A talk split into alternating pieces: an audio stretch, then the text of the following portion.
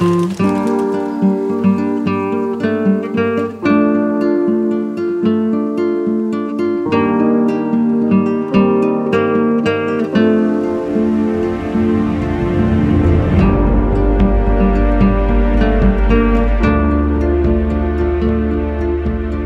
Paris à Suresnes, il existe une clairière sur une colline paisible au sein d'une forteresse.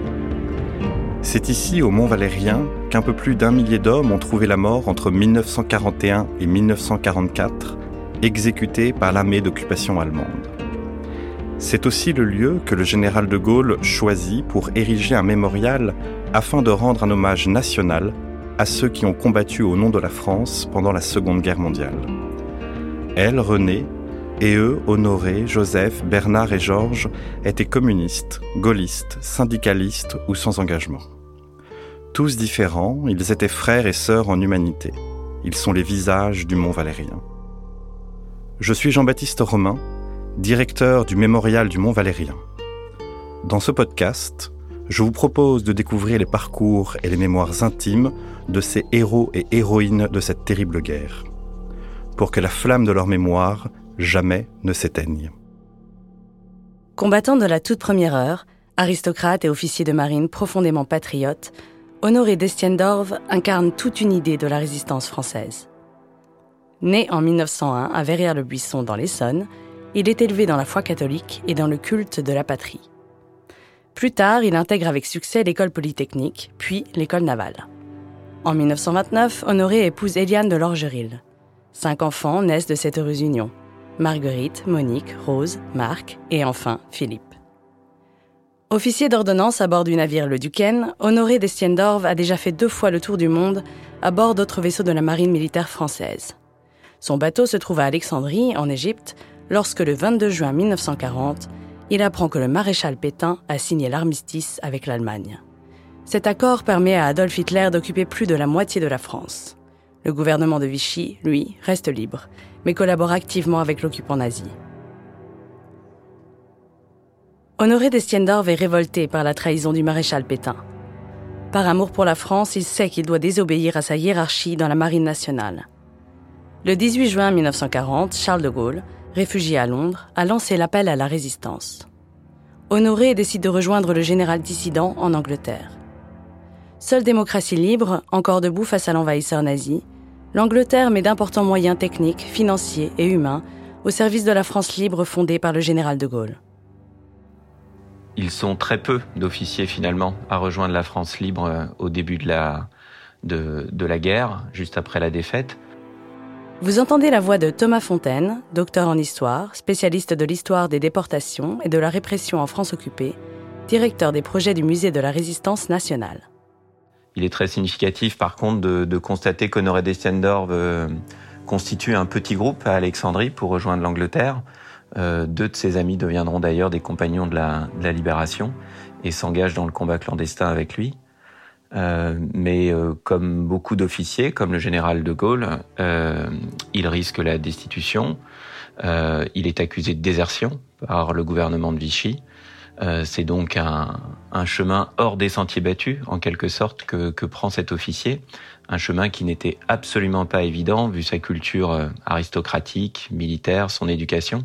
C'est vraiment le, refus absolu de la défaite, la nécessité pour lui de poursuivre le combat qui le pousse à, à agir. Pour les officiers français, comme Honoré d'Estiendorf, s'opposer à sa hiérarchie, c'est renoncer à un statut militaire et social. C'est dire adieu à une carrière prometteuse sans la moindre garantie. Le général de Gaulle, en s'opposant à l'armistice et en relançant le combat contre l'occupant, entre en dissidence avec le gouvernement légal de Vichy. En un mot, Honoré risque tout, au nom de valeurs patriotiques suprêmes. Dans une lettre datée du 10 juillet 1940, il explique sa désertion à son supérieur, l'amiral Godefroy. Amiral, je vous exprime mes profondes excuses pour mon départ brutal. J'en ressens profondément la tristesse. Je suis attaché par toutes les fibres de mon cœur à la marine et à ce bateau dont j'aimais tant l'équipage. J'ai été élevé dans le culte de la patrie, mes camarades aussi, j'en suis sûr. Mais 1870 et 1914 ont tellement marqué sur mes parents et moi-même que je ne puis concevoir l'asservissement actuel de la France. Tant qu'il y aura une lueur d'espoir, je combattrai pour débarrasser mon pays de l'emprise de cet homme qui veut détruire nos familles et nos traditions. Mes ancêtres se sont battus jusqu'au bout. Je ne puis faire autrement que les imiter. Je sais, amiral, à quoi je m'expose. Je vous demande seulement que ma désertion soit annoncée d'une façon telle que les autorités allemandes qui contrôlent le lieu de résidence de mon épouse et de mes quatre enfants n'en soient pas avisées. Excusez, amiral, cette trop longue lettre qui paraît un plaidoyer. Je sais qu'il est inutile auprès de vous. Destiendorf.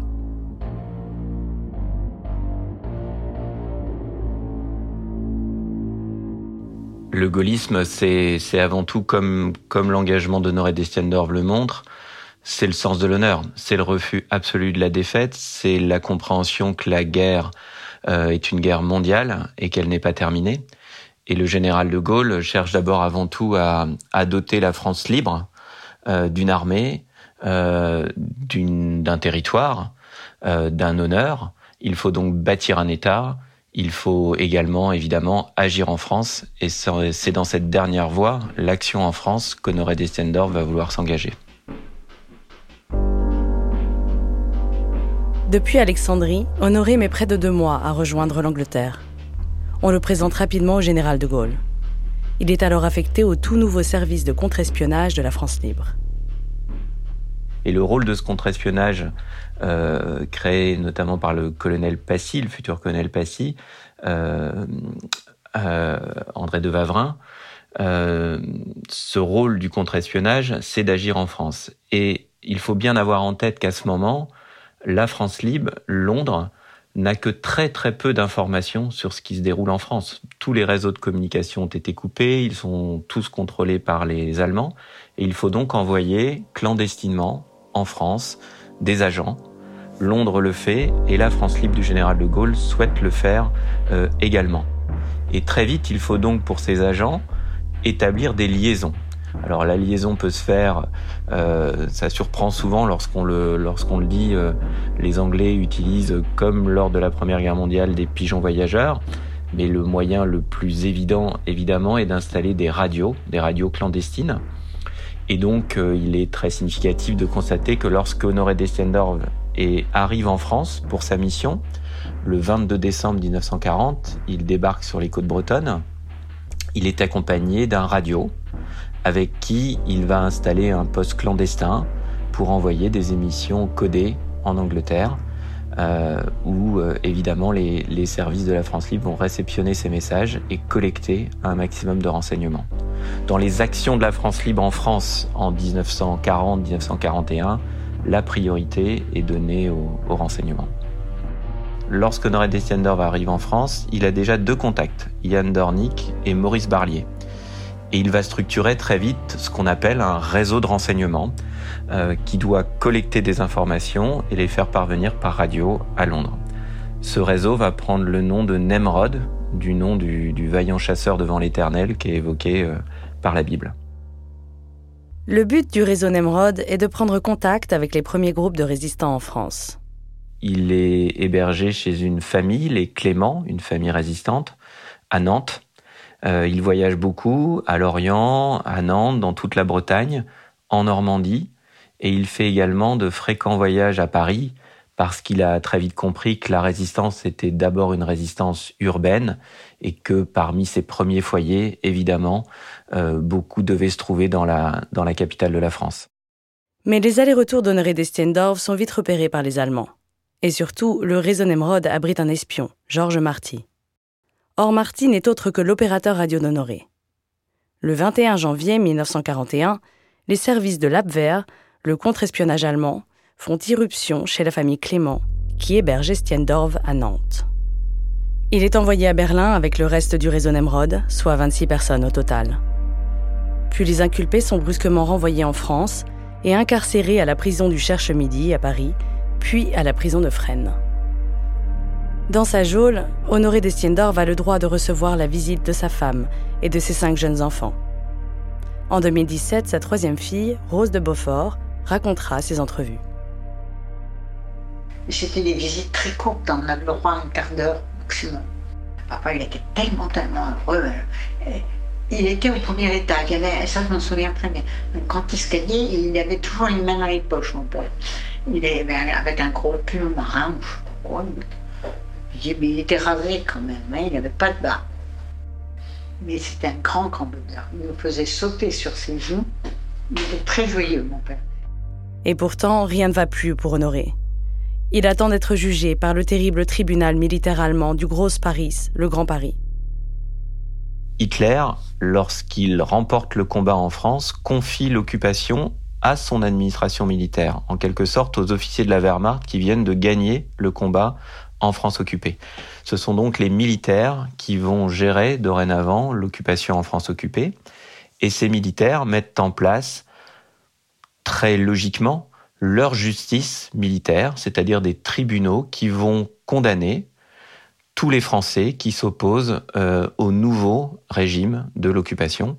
Les Français sont informés de ce nouvel ordre allemand par des affiches, par des annonces, euh, et évidemment, euh, l'administration militaire allemande s'appuie sur le gouvernement de Vichy, qui dès l'automne 1940 est clairement un gouvernement collaborateur. Ces tribunaux militaires sont donc là pour juger tous les actes euh, des Français qui euh, s'opposent à l'occupation allemande. Le 23 mai 1941, après dix jours de procès, Honoré d'Estiendorf est condamné à mort. Les actes du comte d'Honoré d'Estiendorf ont été dictés par un pur amour de la patrie, déclare le juge allemand. Le fait qu'Honoré d'Estiendorf soit un, aristocrate, un militaire, un officier d'active, euh, pèse énormément effectivement pour les juges allemands, les militaires allemands, qui se reconnaissent dans son engagement, mais en même temps, il faut le rappeler, euh, l'occupant allemand est absolument impitoyable dès le début de l'occupation, sa répression est radicale, et le juge allemand qui condamne à mort Honoré Destiendorf, tout en reconnaissant le sens de son engagement, le condamne à mort parce que ses actions ont mis en danger le Reich allemand.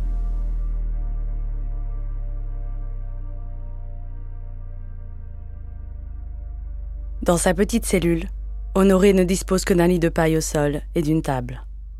C'est sur cette petite table qu'il écrit tous les jours, sans relâche, à ses amis et surtout à sa famille. Durant les mois qui le séparent de la date de son exécution, il s'accroche plus que jamais à son inébranlable foi catholique. Il se lie notamment d'amitié avec l'abbé Franz Stock, aumônier allemand des prisons parisiennes, avec qui il correspond fréquemment comme le montre la dernière lettre qu'il lui a adressée. Cher monsieur l'abbé, je vous remercie du fond du cœur de ce que vous avez fait pour moi. Au début de nos relations, j'ai vu en vous le prêtre qui pouvait m'apporter le bon Dieu et ainsi le secours dont j'avais besoin, c'était le principal. Mais par la suite, j'ai appris à vous apprécier et aimer comme homme. Je prie le bon Dieu de donner à la France et à l'Allemagne une paix dans la justice, comportant le rétablissement de la grandeur de mon pays. Je remets mon âme entre les mains de Dieu, et un peu entre les vôtres, qu'il avait ces derniers temps représentés auprès de moi. Dorve. Le 28 août 1941, Honoré d'Estiendorf est transféré au Mont Valérien. Dans les premiers mois de l'occupation, le Mont Valérien n'est pas le lieu des exécutions de la région parisienne.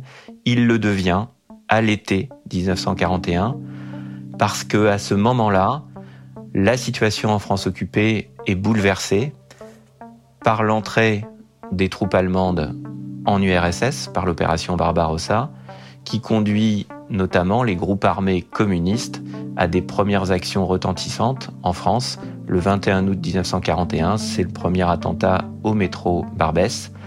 Et là, les Allemands cherchent à avoir un lieu optimum, un lieu précis pour euh, opérer non seulement les exécutions des condamnés à mort devant les tribunaux militaires, mais également exécuter les premiers otages qui sont exécutés en représailles des actions de la résistance. Et c'est le Mont Valérien, à Suresnes, qui est choisi comme ce lieu des exécutions, à la fois des condamnés à mort des tribunaux militaires et des premiers otages euh, qui sont exécutés à partir de septembre 1941. Au Mont Valérien, on mène Honoré d'Estiendorf et plusieurs de ses compagnons de lutte dans la clairière où ils doivent être fusillés par les Allemands. Il s'approche du conseiller juridique allemand qui assiste à l'exécution. Vous êtes officier allemand, je suis officier français. Permettez-moi de vous embrasser pour vous montrer que nous mourrons sans haine, lui déclare-t-il. C'était un moment quand même un peu incroyable. Alors, le peloton d'exécution, complètement bavards de voir ce monsieur qui va mourir dans deux minutes et qui est en train d'embrasser celui qui va l'exécuter, et qui avait condamné à mort trois mois avant. Plus. Honoré d'Estiendorf demande à ne pas être attaché au poteau et à ne pas avoir les yeux bandés. Libre, le regard droit et grand ouvert, il tombe sous les balles allemandes, dans la clairière du Mont Valérien. Les derniers mots qu'il avait écrits ce jour-là à sa sœur témoignent de la paix intérieure avec laquelle il accepte son destin. Je ne vous demande pas de prier pour moi. Je sais que vous le ferez. Pensez que la prière pour les morts approche les vivants de Dieu, et par là est bonne. Que l'on continue à faire dire une messe par semaine à Verrières pour les morts de la famille. Maintenant, je vais dormir un peu. Demain matin, nous aurons la messe que personne ne songe à me venger. Je ne désire que la paix dans la grandeur retrouvée de la France. Dites bien à tous que je meurs pour elle, pour sa liberté entière, et que j'espère que mon sacrifice lui servira. Je vous embrasse tous, avec mon infinie tendresse. Honoré. Honoré d'Estiendorf est aujourd'hui l'un des résistants les plus célèbres et les plus décorés de la Seconde Guerre mondiale. Le 30 octobre 1944, Charles de Gaulle le nomme à titre posthume compagnon de la Libération. Les compagnons de la Libération sont les plus proches euh, résistants autour du général de Gaulle, ceux que le général de Gaulle décide d'honorer très rapidement euh, pour euh, montrer le sens de leur combat, montrer leur héroïsme, leur bravoure, leur sens de l'honneur et leur combat donc pour la résistance et pour la victoire de, de la France. Ils sont très peu à être honorés euh, à la libération. Honoré d'Estiendorf fait partie de ses compagnons de la libération. Il sera nommé compagnon de la libération après son, après son exécution.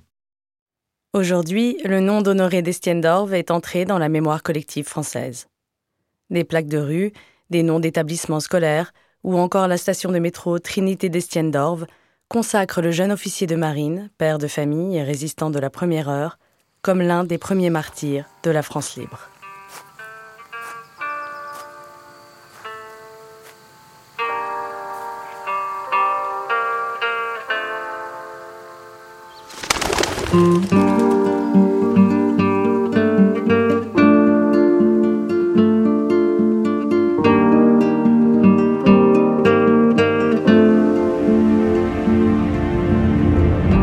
Un épisode de Mémoires intimes du Mont Valérien, un podcast produit par le Mémorial du Mont Valérien et Louis Média. La journaliste Manon Ogel a présenté le portrait d'Honoré Destiendorf, coécrit avec Jeanne Portier, médiatrice culturelle au Mont Valérien. Elle a également réalisé l'interview de Thomas Fontaine et fait le montage de cet épisode.